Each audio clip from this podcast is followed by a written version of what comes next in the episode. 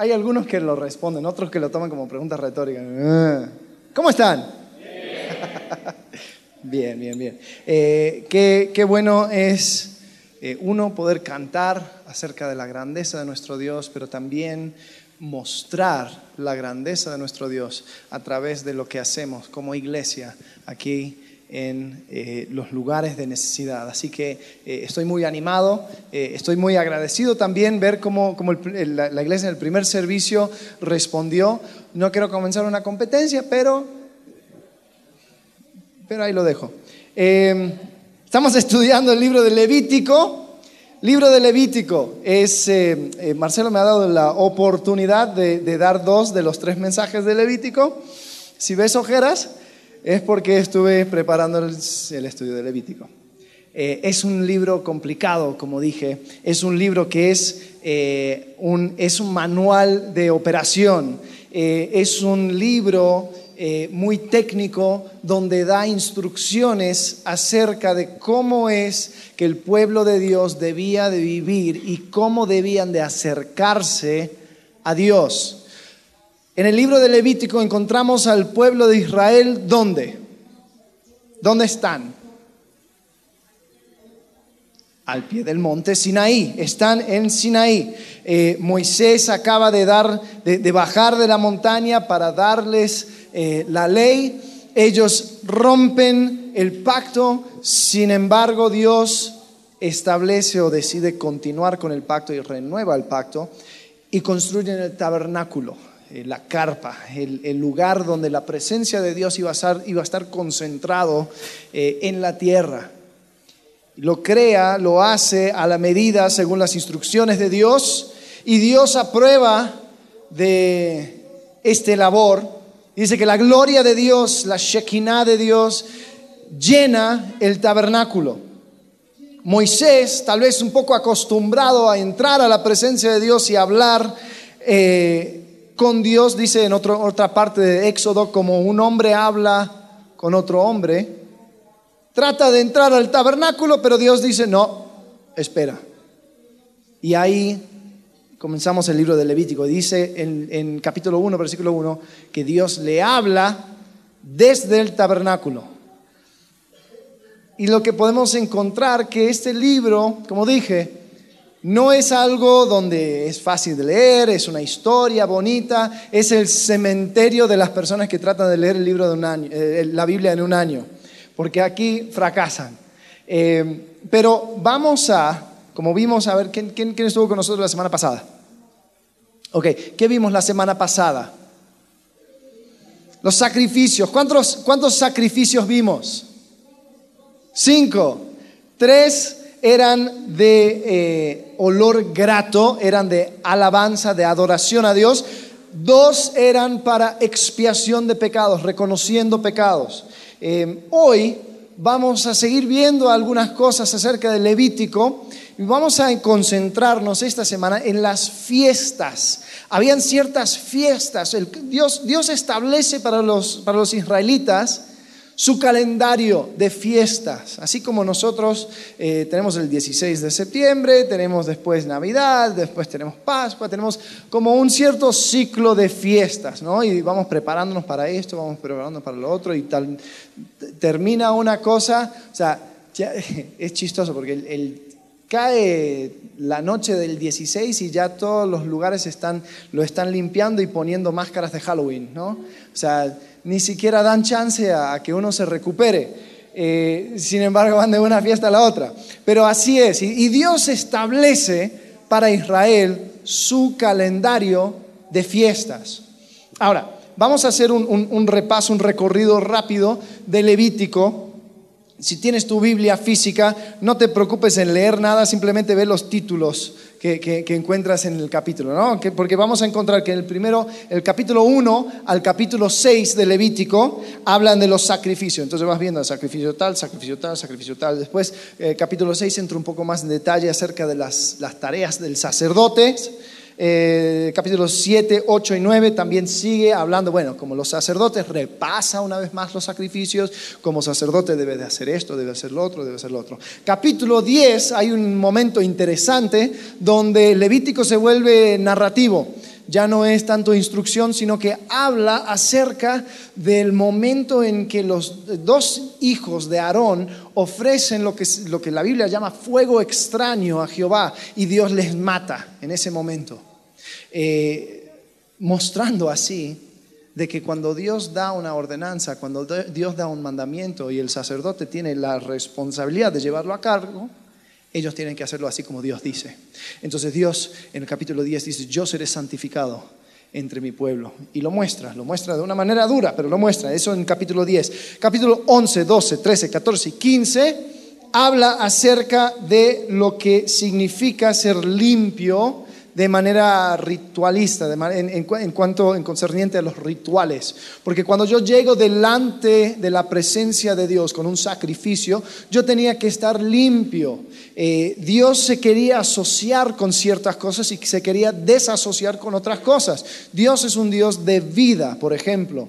Entonces, tú no podías entrar a la presencia de Dios después de haber tocado un cadáver.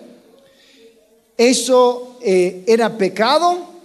No, pero tú no podrías simplemente tocar un cadáver y después entrar a la presencia de Dios. No, te tenías que limpiar, tenías que mostrar de una manera de que tú estabas listo para entrar a la presencia de Dios. Es más, eh, el libro, eh, bueno, el libro de Levítico es uno de los libros favoritos de los, de los ateos, la, gente que quieren mostrar cómo es que la Biblia es eh, un montón de cuentos y que Dios es un Dios iracundo y, e irracional y todo lo demás, porque empieza a sacar versículos diciendo que eh, cuando una persona hace esto, cuando una persona hace el otro, será, no, no será limpio, eh, estará contaminado, etcétera, etcétera, etcétera. Y lo, lo, ponen para decir, ay, ¿qué pasa? O sea, este Dios, o sea, todo es pecado. Uno, uno no, no, puede ir al baño sin estar en pecado. No, no, no. No se trata de eso. Se trata de ciertas reglas y eh, maneras de estar limpio delante de Dios cuando yo voy a su presencia en el tabernáculo. Entonces habla acerca de eso, eh, qué es lo que debo tocar, qué es lo que no debo tocar. El 16 hay una pausa y habla acerca de una cosa donde vamos a entrar un poco más de detalle, se llama el día de expiación. Son instrucciones para los sacerdotes donde habla qué es lo que deben de hacer en el día de expiación. Era el día más sagrado para el israelita. Era el momento cuando el sumo sacerdote llegaba a la presencia de Dios y presentaba sangre de un sacrificio en nombre de todo el pueblo, mostrando así de que ellos eh, estaban, estaban buscando el perdón, buscando quitar en medio del pecado del pueblo de Dios. Era el único momento cuando un sumo sacerdote podía entrar al lugar santísimo, donde se concentraba la presencia de Dios. Eh, y también lo que hacía era que, ahí lo puedes leer, pero eh, toma dos machos cabríos y mata a uno mostrando así que, que un animal, así como vimos la semana pasada, un animal es un sustituto por nuestro pecado, y después otro lo confiesa los pecados del pueblo y, se apoya en este animal de una manera transfiriendo los pecados del pueblo a este animal y los sueltan al desierto para que se pierda, mostrándonos un cuadro hermoso de cómo es que Dios, cuando perdona nuestro pecado, se olvida de nuestro pecado y nunca más lo trae a la mente. Entonces, eh, ese es el capítulo 16. Después, el eh, capítulo 17, 18, 19, 20 tiene que ver con santidad personal. Tu conducta, la comida que debes de comer y lo que no debes de comer, tu comportamiento delante de Dios y eh, instrucciones acerca de qué sucede cuando cometes varios crímenes o, lo que sea. 21, 22 habla acerca de los sacerdotes, la santidad de los sacerdotes. Nos vamos a enfocar en el capítulo 23 porque ahí es donde habla de los sacrificios, más bien eh, las fiestas, las fiestas de Israel. Después capítulo 24, 25 y 26 son promesas, advertencias y finalizando el libro. Paréntesis, mega paréntesis. Algo interesante que vimos en el libro de Levítico es que esto, más que nada, son instrucciones para los sacerdotes. Ahora, si tú has estudiado alguna civilización antigua, sabes que los sacerdotes y los hombres religiosos están muy por arriba en, la jerarquía de una sociedad, ¿no? Si tú ves a la sociedad azteca, por ejemplo, ¿quiénes eran los que mandaban? Eran los sacerdotes. Los mayas también, los egipcios también. El, faraón era como el sumo sacerdote de, de Egipto. Y lo que encontramos es que el sacerdocio siempre está lleno de secretos esta magia secreta y este, el arte secreto de esto y el secreto de aquel y no, uno no puede saber acerca de esto y lo otro. ¿Por qué? Porque los secretos eran lo que daba poder al sacerdote. Los secretos eran lo que permitía que el sacerdote saliera con la suya, porque el pueblo no sabía nada. Qué increíble encontrar el libro de Levítico, un libro escrito a una sociedad antigua, que estaban acostumbrados a los secretos, pero a un libro que está al alcance de todos. Es decir, ¿sabes qué? Tus sacerdotes, tus sumos sacerdotes van a actuar así, tienen que hacer esto, tienen que hacer lo otro, y si no lo hacen, lo mato. Era el primer libro open source, era al alcance de todo el mundo. Todos los judíos sabían exactamente cuáles eran las responsabilidades de los sacerdotes y cómo, qué iba a suceder si no lo cumplían. Entonces, bueno, cierro paréntesis. Vamos a entrar al capítulo 23 de Levítico. Vamos a ver los, las fiestas. Como dije, Dios está estableciendo el calendario para los judíos y, tenía un par de razones por la cual lo hacía. Número uno, lo hacía porque quería hacer eh, un espacio en la vida del judío, del israelita, para que reconozca la obra de Dios para que descanse, para que no piense que su día a día es lo único que importa. ¿Cuántas veces nosotros nos damos vuelta y decimos, uy, ya estamos a octubre, ¿qué sucedió? Oye, ya estamos a 2017, ¿no? Algunos eh, perdemos cuenta de los años. ¿Pero por qué? Porque ya entro en una rutina. Uno, dos, uno, dos, uno, dos, va a trabajar, a dormir, a trabajar, a dormir, a trabajar, a dormir. Y Dios quería hacer una pausa en la vida de los judíos es decir, espera, el trabajo es bueno, el trabajo me glorifica, el trabajo te lo di, pero no te olvides que eso no es lo máximo. También hay momentos donde tienes que reconocer. Y Dios quería, la segunda cosa es que Dios quería mostrarles de que ellos eran parte de una historia mayor eran parte de una historia mayor. Y, cada una de estas fiestas tenía un significado y les iba mostrando. ¿Te has puesto a pensar cómo un pueblo como los israelitas, bueno, los judíos en, en específico, después de ser dispersados los cuatro vientos, en 1948, vuelven a ser nación con su idioma, con sus costumbres, con sus fiestas? Estas fiestas eran las cosas que les unían. Porque siete veces en el año ellos recordaban de dónde, ir, de dónde eran y a dónde iban. Y eso, hace, eso es pegamento para una cultura. Entonces Dios quería asegurarse de que su pueblo se iba a mantener. Entonces por medio de estas fiestas lo va haciendo. La primera cosa que hace es que establece o reestablece el sábado. Entonces vamos a entrar directamente al texto, eh, Levítico capítulo 23, si tienes tu Biblia, sígueme. Versículo 1, habló Jehová a Moisés diciendo, habla a los hijos de Israel y diles las fiestas solemnes de Jehová, las cuales proclamaréis como santas convocaciones, serán estas.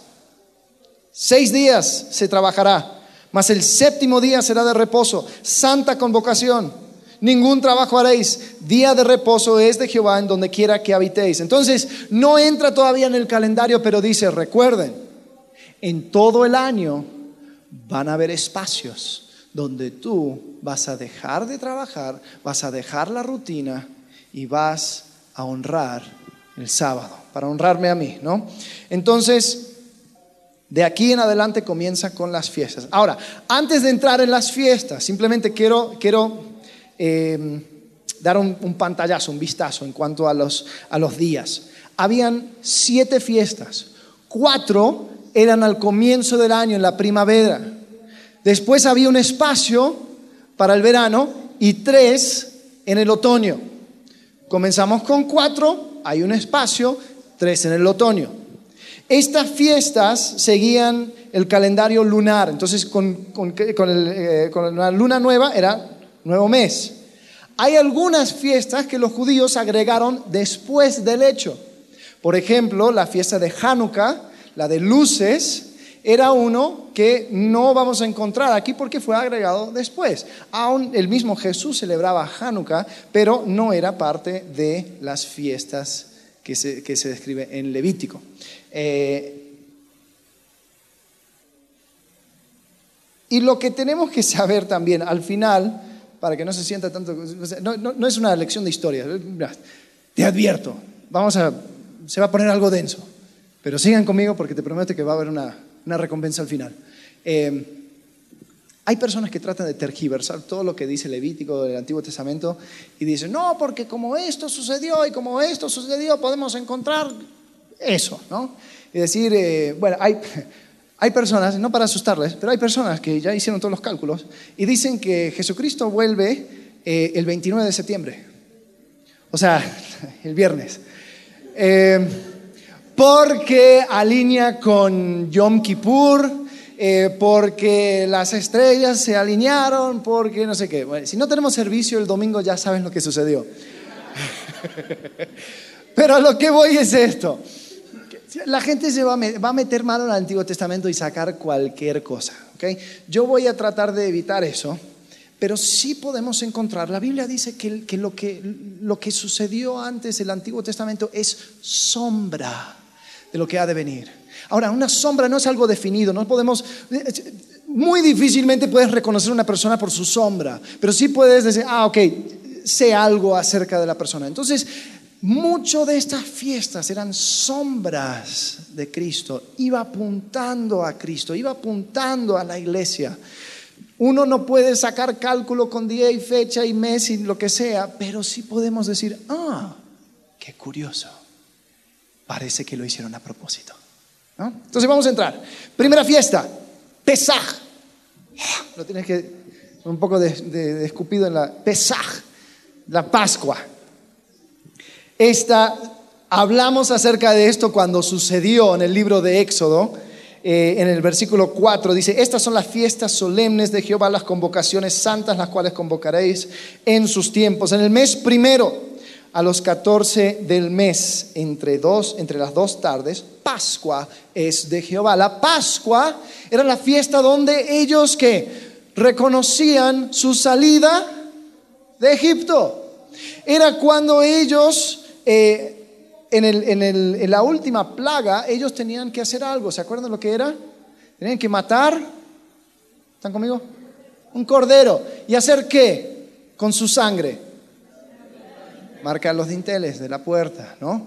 Eh, entonces así mostraron, así Jehová dice, yo compré a este pueblo, yo compré al primogénitos, fue eh, a causa de mi rescate que ahora son míos, ¿no? Entonces esa era la Pascua. También habían comidas que ellos comían que tipificaban, eh, tenían que comer hierbas amargas, tenían que comer algunas otras cosas, reconociendo su tiempo de esclavitud en Egipto y todo lo demás. Entonces esto era una fiesta, solamente duraba una noche, la Pascua, en el 14 del primer mes.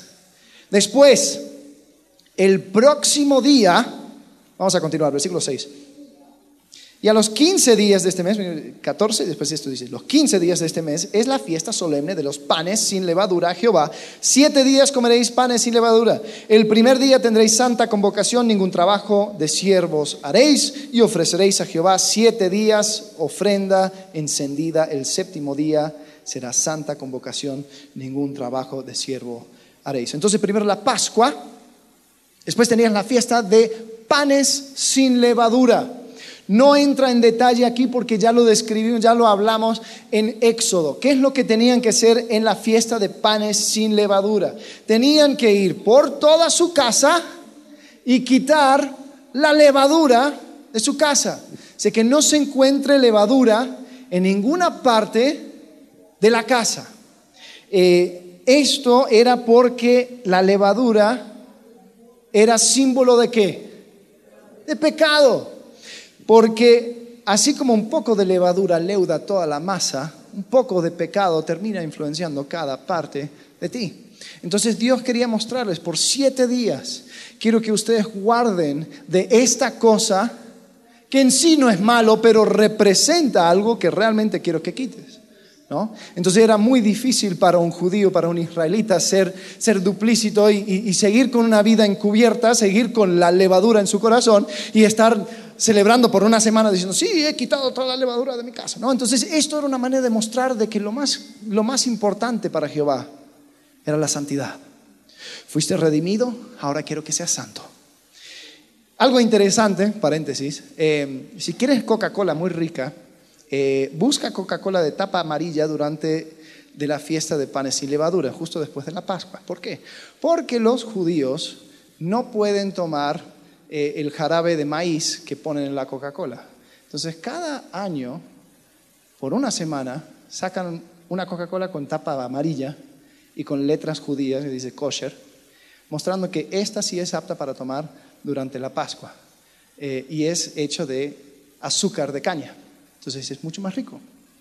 Cierro paréntesis, continuemos. Si te acordaste de una cosa, acuérdate de la Coca-Cola. Eh, es el pan sin levadura. Continuemos. Fiesta de primicias, fiesta de primicias. Esta es la fiesta que sucede justo después de la Pascua también. Esto, esto, esta fiesta venía muy, muy juntas. Dice versículo 9, y habló Jehová a Moisés diciendo, habla a los hijos de Israel y diles, cuando hayas entrado a la tierra que yo os doy y, sigue, su mes, su mies, traeréis al sacerdote una gavilla por primicia de los primeros frutos de vuestra siega. Y el sacerdote mecerá la gavilla delante de Jehová para que seáis aceptos. El día siguiente del día de reposo la mecerá. Y el día que ofrezcáis la gavilla, ofreceréis un cordero de un año sin defecto en holocausto a Jehová. Su ofrenda será dos décimas de efa de flor de harina amasada con aceite, ofrenda encendida a Jehová en olor gratísimo, y su libación será de vino, la cuarta parte de un hin. No me preguntes de las medidas, búscalo por internet. No comeréis pan, ni grano tostado, ni espiga fresca hasta ese este mismo día, hasta que hayáis ofrecido la ofrenda de vuestro Dios. Estatuto perpetuo es por vuestras edades en donde quiera que habitéis. Entonces, esta es la fiesta de las primicias. La primera cosa que cuando están plantando esta sociedad era agrícola y ellos sabían que cuando yo planto la primera cosa que madura es la cebada, después el trigo y después las frutas había una fiesta para cada uno de ellas. Esta primera era de la cebada, entonces ellos recogían y, con una parte ellos presentaban delante del templo, delante del tabernáculo, las primicias, mostrando así de que Dios es aquel que merece lo mejor, lo primero, eh, y que Dios es el que provee por mí. Otra cosa... Eh, las primicias, la fiesta de primicias, también más o menos si seguimos la línea de tiempo, eh, comenzando desde la, primera Pascua, la fiesta de primicias correspondía a la salida de Egipto por el eh, la salida de, Israel por el Mar Rojo. Era el día que conmemoraban el hecho de que se abrió el Mar Rojo. Entonces, podemos encontrar que en esta fiesta van celebrando la cosecha pero diciendo, Dios, tú mereces las primicias. Algo interesante de esta, esta fiesta es que ofrecían, aparte de la cebada, aparte de, de la harina, tres cosas. Un cordero, pan y vino. Después hablaremos de eso. Pascua, después, panes sin levadura, después, primicias. 50 días después de la Pascua, celebramos Pentecostés. Por eso, Pentecostés, Pentecostés significa 50 días, 50 días después. Pero era otra fiesta de primicias, eran las primicias del trigo. Entonces, aquí en el versículo 15 habla acerca de Pentecostés. Dice, contaréis desde el día que sigue al día de reposo, desde el día en que ofrecisteis la gavilla de la ofrenda mecida, siete semanas cumplidas serán. Entonces, siete semanas, ¿cuántos días son? Matemáticos. 49 días. Entonces le agregas un día porque es el día después de eh, la fiesta 50 días después y lo celebras. Dice versículo 17, de vuestras habitaciones traeréis dos panes para ofrenda mecida que serán de dos décimas de efa de flor de harina, cocidos con levadura, con primicias para Jehová. Y ofreceréis con el pan siete corderos de un año sin defecto, un becerro de la vacada y dos carneros. Serán holocaustos a Jehová con su ofrenda y sus libaciones, ofrendas encendido del olor grato para Jehová. Ofreceréis además un macho cabrío por expiación y dos corderos de un año en sacrificio de ofrenda de paz. Y el sacerdote los presentará como ofrenda mecida delante de Jehová con el pan de las primicias de los dos corderos, y serán cosas sagradas a Jehová para el sacerdote. Dice, y convocaréis en este mismo día santa convocación, ningún trabajo de siervos haréis, estatuto perpetuo en donde quiera que habitéis por vuestras generaciones. Cuando segaréis la mies de vuestra tierra, no segaréis hasta el último rincón de ella, ni espigarás tu siega para el pobre y para el extranjero, la dejarás yo Jehová, vuestro Dios. Entonces aquí hay una, una última cosa acerca de los pobres. Dice, ¿sabes que cuando tú, cuando tú vas recogiendo todo, deja un poco para el pobre, no recoges todo. Em, pero, bueno, eh, Pentecostés. ¿Se acuerdan otra cosa que sucedió en Pentecostés? Ah, Hechos, capítulo 2. Desciende el Espíritu Santo. Vamos a hablar un poco más de eso. Pero ¿Se acuerdan cuando ellos, si has leído esa historia, eh, desciende el Espíritu Santo y ellos salen y están hablando en otros idiomas? Y dicen, hay judíos de todos los rincones de la tierra. Dicen, aquí hay personas de Fonesia, de, Libia, de, etcétera, etcétera, y les escucho hablar en mi idioma. Ahora, pregunta, ¿por qué habían tantas personas en Jerusalén de todos los rincones del mundo? Porque esta fiesta era una de las tres fiestas que eran convocaciones. Eh, la fiesta de, Pentecostés era una fiesta donde todos los judíos tenían que llegar, tenían que convocar, tenían que juntarse y así ofrecer sacrificio. Entonces, no eran todos, pero sí eran tres en el año donde se tenían que juntar. Pentecostés era uno de ellas. Eh, también o sea, como hay, cosas paralelas con los... ¿Están, ¿Me están siguiendo? ¿Están conmigo? ¿Sí? Yo, sé, que, yo sé que es complicado. Te prometo que vamos a, vamos a llegar a su, a su final. Eh, si seguimos las fiestas, ¿no? Comenzamos con, con Pascua. Después, panes y levadura, era cuando ellos salían, porque otra cosa acerca de, de, esta fiesta conmemoraba el hecho de que ellos tenían que salir de Egipto tan rápido que no tenían chance de leudar su pan. Continuamos con las primicias, que era el mar rojo. Después Pentecostés. Pentecostés, si seguimos la línea de tiempo, 50 días después de que salen de Egipto, ¿sabes lo que estaba haciendo Israel? Estaban enfrente de Sinaí recibiendo el Torah. Eh, los judíos hoy en día tienen la costumbre de que en Pentecostés pasan toda la noche estudiando el Torah porque según la costumbre, los, eh, los, israelitas la primera vez se habían dormido. Entonces los judíos cada año se quedan despiertos diciendo, nosotros no nos vamos a dormir, nosotros vamos a recibir el Torah, vamos a recibir la ley, vamos a recibir la enseñanza, eh, como los primeros, nuestros ancestros no lo hicieron. Entonces eh, se conmemora, además de las primicias del trigo, conmemora el hecho de que Dios descendió y dio su ley al pueblo de Israel. ¿Ok? ¿Están conmigo? Pasamos cuatro fiestas. Primero, la primera era Pascua, después panes, después primicias, después muy bien. Y ahora un break, porque se van por el verano y regresamos en el otoño. Faltan tres fiestas en el año. Comenzamos con la fiesta de trompetas. Hoy en día se conoce como Rosh Hashanah. Es, eh, es el día que conmemora el comienzo del año civil judío. Es una, una celebración, eh, lo, hicieron hace poco, el 20, ahora el 21 y el 22 de, de, septiembre, celebraron Rosh Hashanah, es la fiesta de trompetas. Es la fiesta donde ellos eh, anuncian el nuevo año, anuncian algo nuevo, celebran. No hay mucho detalle, dice aquí, versículo 23, y habló Jehová a Moisés diciendo, habló los, habla a los hijos de Israel y diles en el mes séptimo, entonces primero estamos en el mes primero, después ahora saltamos al mes séptimo, al primero del mes tendréis día de reposo. una conmemoración al son de trompetas y una santa convocación. Ningún trabajo de siervo haréis y ofreceréis ofrenda encendida a Jehová.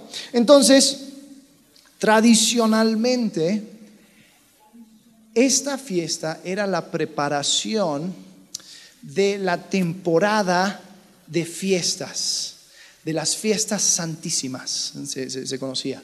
Porque las últimas tres fiestas eran, eran los tiempos más sagrados del año.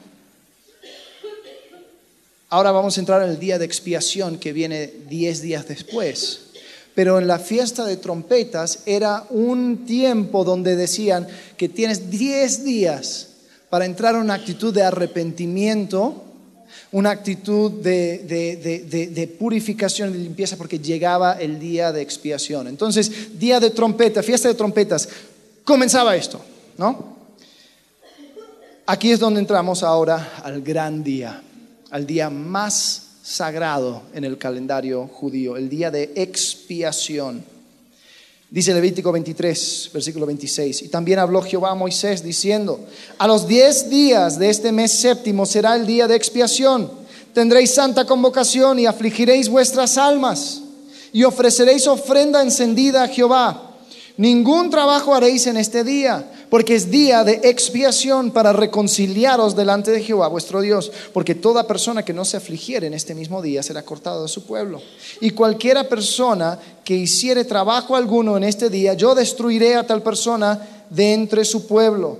Ningún trabajo haréis, estatuto perpetuo es por vuestras generaciones en donde quiera que habitéis. Día de reposo será vosotros y afligiréis vuestras almas, comenzando a los nueve días del mes en la tarde, de tarde a tarde guardaréis vuestro reposo. Era un tiempo de ayuno, era un tiempo de pedir perdón, de, reconocer su pecado, porque ese día era cuando el sumo sacerdote iba a llegar a la misma presencia de Dios para ofrecer sacrificio por el pueblo.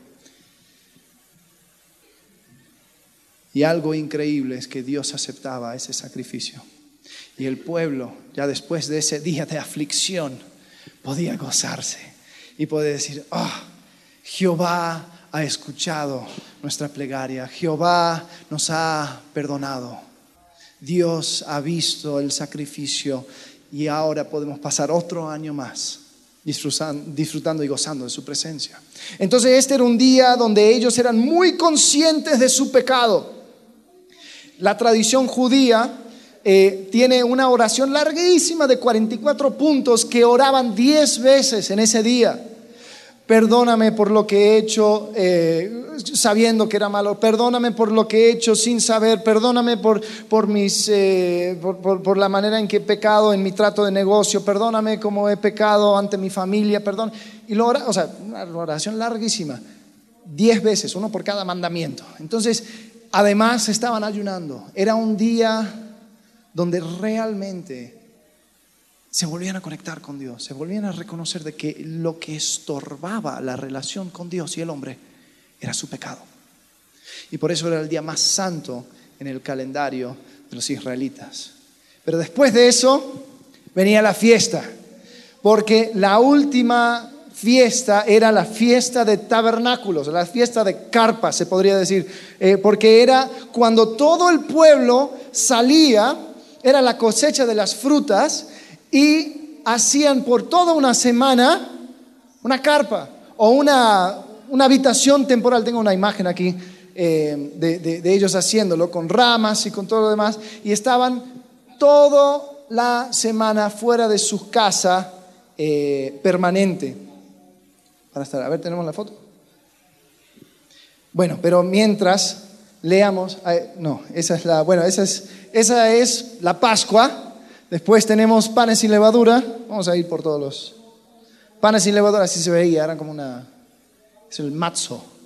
Eh, no tenía levadura, entonces había una galleta. La próxima es la de primicias. Después, ¿cuál? Pentecostés. Después tomamos un break. Trompetas. Año nuevo se celebra hasta el día de hoy con, manzanas, con miel.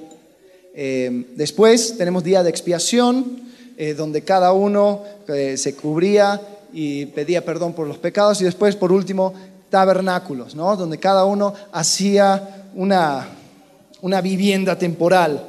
Fíjense, en Levítico capítulo 23 dice, versículo 34, habla a los hijos de Israel y diles, a los 15 días de este mes séptimo será la fiesta solemne de los tabernáculos a Jehová por siete días.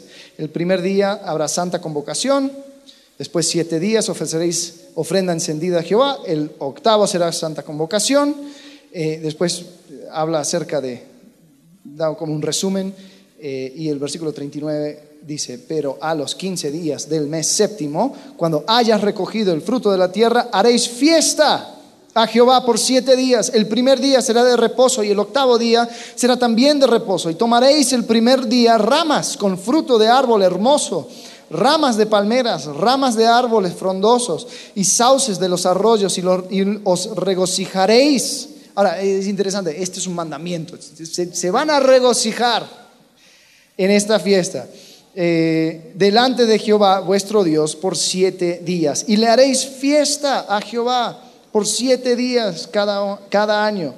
Será estatuto perpetuo por vuestras generaciones. En el mes séptimo lo haréis. En tabernáculos habitaréis siete días. Todo natural de Israel habitará en tabernáculos. Tabernáculos, tiendas, carpas. Eh, para que sepan vuestros descendientes que en tabernáculos hice yo habitar a los hijos de Israel cuando los saqué de la tierra de Egipto, yo Jehová vuestro Dios. Así habló Moisés a los hijos de Israel sobre las fiestas solemnes de Jehová. Y terminamos el capítulo 23. Muy bien, sobrevivieron. Les felicito.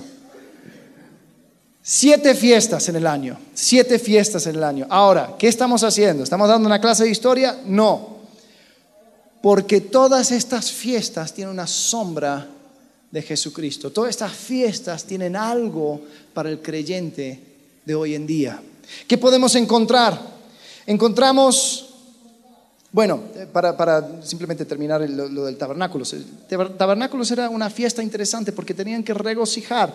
Era el tiempo después de Yom Kippur, después del día de expiación, donde ellos reconocían que tenían comunión con Dios, de que sus pecados habían sido quitados del medio y ellos podían regocijar eh, ellos podían hacer una verdadera fiesta. También toda la cosecha había entrado por el año, ya entró la cebada, entró el trigo y entraron los frutos, la fruta. Eh, y, lo que encontramos es que eh, había un sentido de comunión increíble en esta última fiesta. Ok, ahora, vamos a hacer algo. Vamos a volver a repasar las fiestas, pero vamos a ver dónde podemos encontrar a Cristo en estas fiestas. Vamos a ver dónde podemos encontrar algo para nosotros hoy en día en estas fiestas. Comenzando con la Pascua. el Nuevo Testamento dice explícitamente, Cristo es nuestra Pascua. ¿Por qué? Porque así como el sangre del cordero cubría el dintel, la sangre de Jesucristo derramada en la cruz nos cubre a nosotros. Y no, ven, no dice que no llegaremos a la destrucción, sino que tendremos vida eterna para todo aquel que en Él cree, para todo aquel que pone su fe en la obra redentora de Jesucristo por medio de su sangre. Entonces la Pascua, wow, podríamos pasar horas hablando de cómo encontramos a Cristo en la Pascua, eh, pero no lo vamos a hacer. Simplemente créeme que podemos ver a Cristo, especialmente en lo de la sangre del Cordero. Como creyentes, nosotros recordamos el precio de la redención. La redención requiere un sustituto. La redención requiere sangre derramada. Y podemos encontrar todo eso en Cristo. Después la próxima, panes sin levadura. Cristo vino, vivió entre nosotros, pero sin pecado. Él fue el único que logró quitar o nunca tener más bien la levadura en su vida. Él nunca tuvo pecado. Y nos invita a nosotros a ser como Él, en santidad. En Levítico, vamos a ver la próxima semana, vamos a dar un, resumen a todo esto de Levítico, pero lo que está en el centro de Levítico es, sed santos, como Dios es santo. Porque Dios es santo, ustedes también deben de ser santos. Es más, si vemos primero Pascua y entendemos que tiene que ver con nuestra redención y continuamos con panes sin levadura, encontramos que tú fuiste redimido para ser santos. Hay personas que no entienden la salvación, dice, ah, perfecto, cada pecado ya fue pagado, incluso los futuros. Bueno, entonces voy a cargar la tarjeta. Así no funciona. No has entendido el hecho de que tú fuiste redimido para ser santo. Y lo que, lo que, lo que Dios muestra por medio de esta fiesta es que Dios quiere que seamos santos, sin pecado. Después las primicias. ¿Dónde encontramos a Cristo en las primicias? Algo muy interesante acerca de las primicias. Sabemos que Cristo fue crucificado en, el día de Pascua, ¿no? Eh, después, si seguimos la línea de tiempo, Él resucita en el día de las primicias, cuando los judíos están celebrando la fiesta de primicias. Ahora, ¿qué dice 1 Corintios capítulo 15? Hablando de acerca de, eh, la resurrección de Jesucristo. Dice así, mas ahora Cristo ha resucitado de los muertos. Primicias de los que durmieron es hecho. Porque por cuanto la muerte entró por un hombre, también por un hombre la resurrección de los muertos. Porque así como en Adán todos mueren, también en Cristo todos serán vivificados.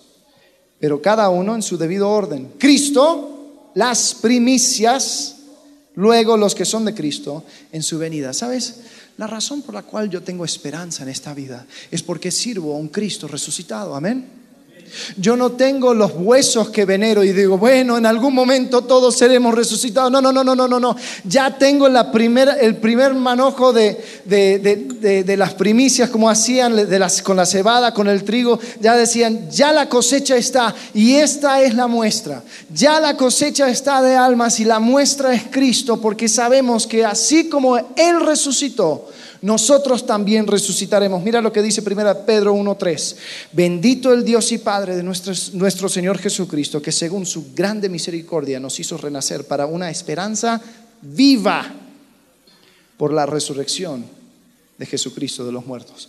Lo que vivifica nuestra esperanza es un Cristo resucitado.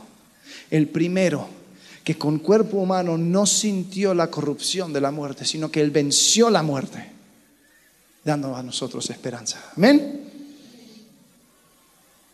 Y algo interesante, en esta fiesta de primicias ofrecen un cordero, ofrecen pan y ofrecen vino. Cristo establece antes de morir algo para nosotros. Dice, quiero que hagan esto, que recuerden mi muerte, que recuerden, vamos a poner la, imagen del pan sin levadura, que recuerden por medio de este pan, algo curioso de este pan es que parece maltratado. Eh, podemos ver que hay, hay líneas, eh, cuando se cocina hay líneas, eh, está, se, se quebranta fácilmente. Encontramos que Jesús quería darles esta imagen, quería, darles, quería mostrarles que por medio de su sangre eh, iban a ser redimidos, que, y eso se, representaba en el vino. Qué interesante ahora que en la fiesta de primicias no es solamente una mirada hacia atrás, sino una mirada hacia adelante, una mirada hacia esa esperanza. Sabes, cuando nosotros celebramos la cena, no solamente estamos mirando hacia atrás al, al, sacrificio de Jesucristo, sino que estamos diciendo, por medio de este cuerpo y esta sangre, yo tengo una esperanza nueva, porque Cristo es las primicias de la resurrección. Qué increíble. Entonces, continuamos. 50 días después tenemos Pentecostés. Lo que nosotros recordamos cuando hablamos acerca de Pentecostés es el Espíritu Santo llegando. Fíjense lo que dice Jeremías capítulo 31, versículo 31. He aquí que vienen días, dice Jehová, en los cuales haré nuevo pacto con la casa de Israel y con la casa de Judá no como el pacto que hice con sus padres el día que tomé su mano para sacarlos de la tierra de Egipto, porque ellos invalidaron mi pacto. Aunque yo fui un marido para ellos, dice Jehová. Pero este es el pacto que haré con la casa de Israel después de aquellos días, dice Jehová. Daré mi ley en su mente y las escribiré en su corazón. Y yo seré a ellos por Dios y ellos me serán por pueblo. Y no enseñará más ninguno a su prójimo, ni ninguno a su hermano, diciendo, conoce a Jehová, porque todos me conocerán, desde el más pequeño de ellos hasta el más grande, dice Jehová, porque perdonaré la maldad de ellos y no me acordaré más de su pecado. Jeremías aquí está hablando de un pacto nuevo. ¿Y cuándo se va a dar este pacto nuevo? ¿Cuándo va a suceder? ¿Sabes? Así como en, Pentecostés los judíos celebran el hecho de que Torah, la enseñanza, la ley llegó, vino desde el monte Sinaí al pueblo de Israel. Lo que, algo interesante, ellos dicen que ese fue el día cuando Jehová se casó con Israel. Eso era como el matrimonio, porque trae la ley. Aquí dice, va a llegar un día donde Él va a escribir su ley en el corazón de cada uno. ¿Y sabes cuándo eso, eso sucedió? Hechos capítulo 2. Jehová una vez más desciende, no con tablas, sino con el Espíritu Santo, para llenar a cada uno que en Él cree. Y encontramos que el Espíritu Santo llega para morar. Y nosotros ahora tenemos esa seguridad de que al creer en Cristo formamos parte del cuerpo de Cristo y un día esperamos las bodas del Cordero. Y, la iglesia habla acerca de la iglesia como la esposa de Cristo, o la novia de Cristo más bien. Increíble, ¿no? Entonces encontramos a Cristo en Pentecostés. Encontramos a Cristo ahora en trompetas, en la, fiesta de trompetas. Después de este descanso y ahora entrando a la temporada del otoño, encontramos las trompetas eh, siendo un tiempo que iba anunciando al día de expiación. ¿Sabes cuáles eran las primeras palabras de Jesucristo en su ministerio público? Arrepentidos, porque el reino de Dios está cerca. La primera cosa que sale de Jehová es que ellos se tienen que arrepentir. Lo que encontramos como creyentes es que también nosotros esperamos unas trompetas para anunciar un cambio increíble. Nosotros esperamos las trompetas que se describen en 1 Tesalonicenses capítulo 4 versículo 16. Porque el Señor mismo, con voz de mando, con voz de arcángel, con trompeta de Dios, descenderá del cielo y los muertos en Cristo resucitarán primero. Luego nosotros los que vivimos, los que hayamos quedado, seremos arrebatados juntamente con ellos en las nubes para recibir al Señor en el aire. Y así estaremos siempre con el Señor. Judíos esperaban su trompeta cada año, nosotros esperamos una trompeta, que va a cambiar todo. Después llegamos al día de expiación, el día más sagrado para el israelita. Sabes, con el sacrificio de Cristo Él rompe el velo en dos, quitando la necesidad de hacer expiación cada año. Y fíjense lo que dice en Hebreos capítulo 9. Hebreos capítulo 9 describe exactamente esta fiesta. Versículo 23. Fue pues necesario que las figuras de las cosas celestiales fuesen purificadas así, pero las cosas celestiales mismas con mejores sacrificios que estos. Porque no entró Cristo en el santuario hecho de mano, figura del venidero, sino que en el cielo mismo para presentarse ahora por nosotros ante Dios. Y no para ofrecerse muchas veces, como entra el sumo sacerdote en el lugar santísimo cada año con sangre ajena de otra manera le hubiera sido necesario padecer muchas veces desde el principio del mundo, pero ahora en la consumación de los siglos se presentó una vez para siempre por el sacrificio de sí mismo para quitar de en medio el pecado. Y de la manera que está establecido para los hombres que mueran una sola vez y después de esto el juicio, así también Cristo fue ofrecido una sola vez para llevar los pecados de muchos y aparecerá por segunda vez sin relación con el pecado para salvar a los que le esperan. Qué increíble. El día de expiación para los judíos también apuntaba al día cuando, cuando Cristo llegaría para quitar el pecado de en medio, haciendo una unión entre Dios y el hombre por medio de su, de su muerte, su sacrificio. Ahora, también hay una mirada profética, una mirada hacia el futuro, porque va a llegar un día cuando Israel también será redimido. Nosotros no simplemente los gentiles, no es que eh, desechamos a los judíos, decimos, bueno, ya su tiempo se fue, perdieron el bote, ya está. No, no, no.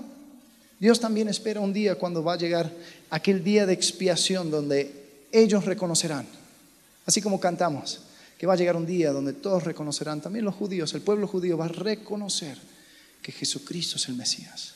Entonces tenemos esa esperanza también. Y por último, la fiesta de tabernáculos. ¿Dónde encontramos a Cristo aquí? Bueno, encontramos que Jesucristo llegó y habitó entre nosotros por un tiempo, en un hogar, en un tabernáculo temporal.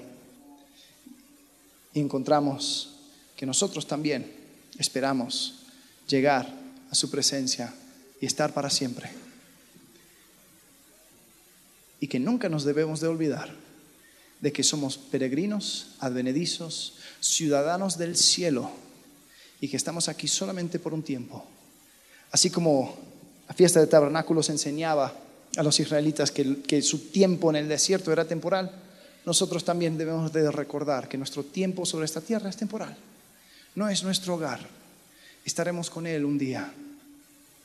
Pero también como se celebraba lo último, después de Yom Kippur, después de ese día de expiación, y había tanta alegría, nosotros también podemos alegrarnos, porque Cristo trató con nuestro pecado una vez y por todas. Entonces, estas son las fiestas que encontramos en el Antiguo Testamento, en Levítico capítulo 23. Es increíble cómo es que todo apunta a Cristo. Es increíble ver cómo es que Dios tenía una historia larga que iba contando. Y cada año los israelitas iban recordando, pero también apuntando a algo. Y nosotros también lo podemos ver, entender y dar gloria a Cristo. Ya terminando, yo quería simplemente preguntar, o sea, cuando establemos este contraste, ¿no? Tal vez nuestra sociedad no es una sociedad donde tenemos este calendario y estas fiestas y el recordatorio, algo que, que descubrí al estudiar Levítico, los judíos son los seres más intencionales de toda la tierra, porque todo tiene un porqué. ¿Y por qué? ¿Por qué esto está así? Ah, es por tal y tal tal cosa. ¿Y por qué esta letra? No, por tal y tal cosa. Entonces, nosotros tal vez no, no tenemos esa costumbre. Pero te digo algo, nosotros también tenemos que tomar un tiempo para recordar de que el día a día no es el fin del todo, del, hombre. Qué increíble. Cuando, cuando llega a fallecer una persona, todos nos quedamos sorprendidos porque es como que wow, nos despierta. Decimos, ¿qué onda? Yo estoy metido en la rutina, pero nunca tomo un tiempo para reconocer a Dios en mi vida. Un día, otro día, me levanto, me acuesto, me levanto, me acuesto, voy a trabajar, vuelvo a casa, voy a trabajar, vuelvo a casa. Con duras penas un sábado, con duras penas un domingo. Pauso, pero Jehová dice, no, no, no, mi pueblo me va a reconocer siete veces al, año. Ahora, no te estoy diciendo que nos volvamos todos judíos mesiánicos y empecemos a soplar el sofá. Pero lo que sí digo es, vamos a ser intencionales nosotros también en reconocer la obra de Dios en nuestras vidas, en reconocer que nosotros también somos parte de una historia más grande. ¿Por qué no tomas un tiempo con tu familia, con tu pareja? A reconocer hasta dónde te ha traído Dios, a reconocer la obra de Cristo.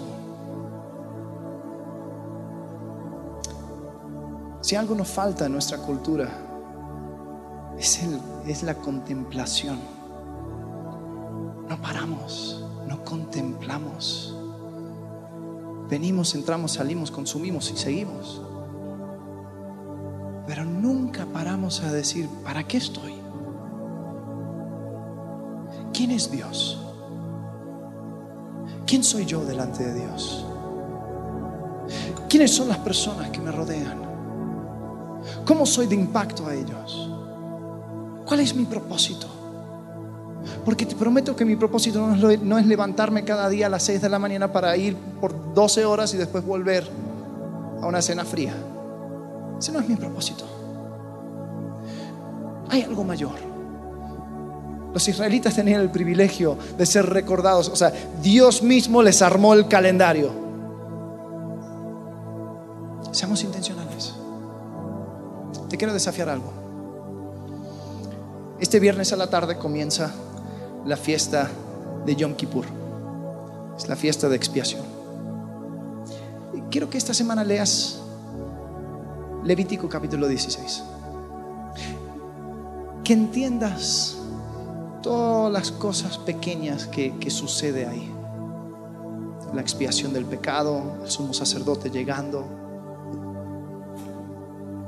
Después que tú pases un tiempo también en esa misma actitud de aflicción de, de espíritu, no tiene que ser por todo el día, pero ¿por qué no como familia?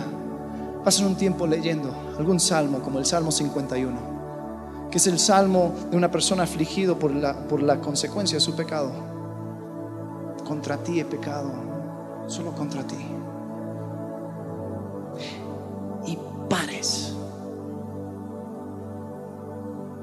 por un tiempo para contemplar.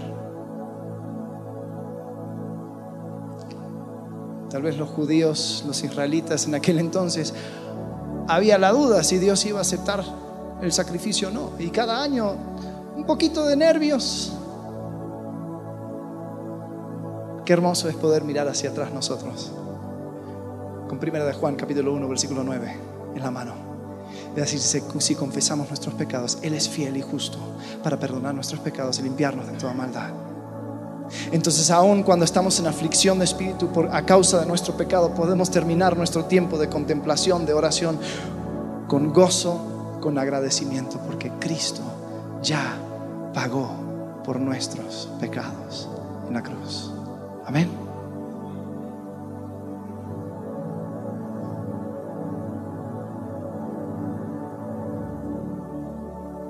Es increíble ver a través de este libro esta era la manera en que Dios permitió que un pueblo pecaminoso llegara a Él y tuviera comunión con Él. Yo creo que al estudiar los símbolos, los sacrificios, las fiestas, no hay ningún libro en el Antiguo Testamento que más claramente apunta a Jesucristo. Porque hoy en día miramos a Jesucristo como la manera en que un pueblo pecaminoso y digno de la muerte puede llegar ante un Dios santo. Así que doy gracias a Dios por eso. Vamos a orar. Padre, gracias porque tú eres bueno. Nos has dado tu palabra. Y Señor, un libro difícil como la de Levítico, al entrar y al estudiarla, Padre, qué hermosas joyas podemos sacar. Y ponerlos a la luz y reconocer que aún ahí revelaste a tu Hijo Jesucristo. Te agradecemos tu sacrificio, tu sangre derramada en la cruz. Y te damos toda la gloria y la honra. En el nombre de Cristo Jesús. Amén.